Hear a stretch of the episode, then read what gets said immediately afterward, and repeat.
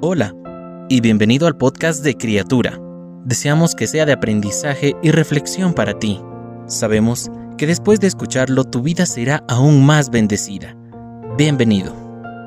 Déjalo enterrado. Un niño de 10 años de edad quería ser pastor cuando creciera.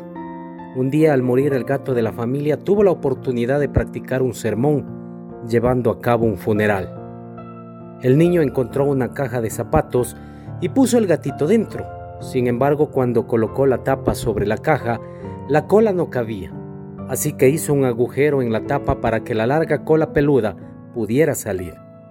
Luego reunió a sus amigos, predicó un sermón corto que había preparado cuidadosamente y enterró al gato en una tumba superficial.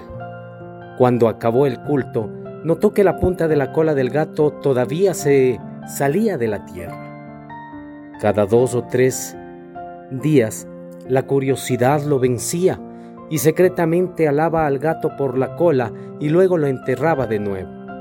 A la larga, la cola se despegó y finalmente el cuerpo quedó enterrado. ¿Cuántos de nosotros hacemos eso con nuestros pecados perdonados?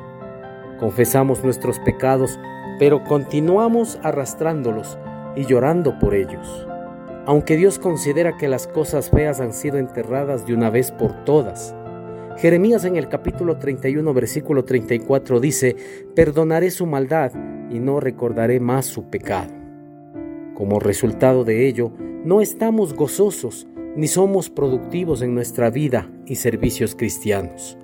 Por favor, deja el gato enterrado.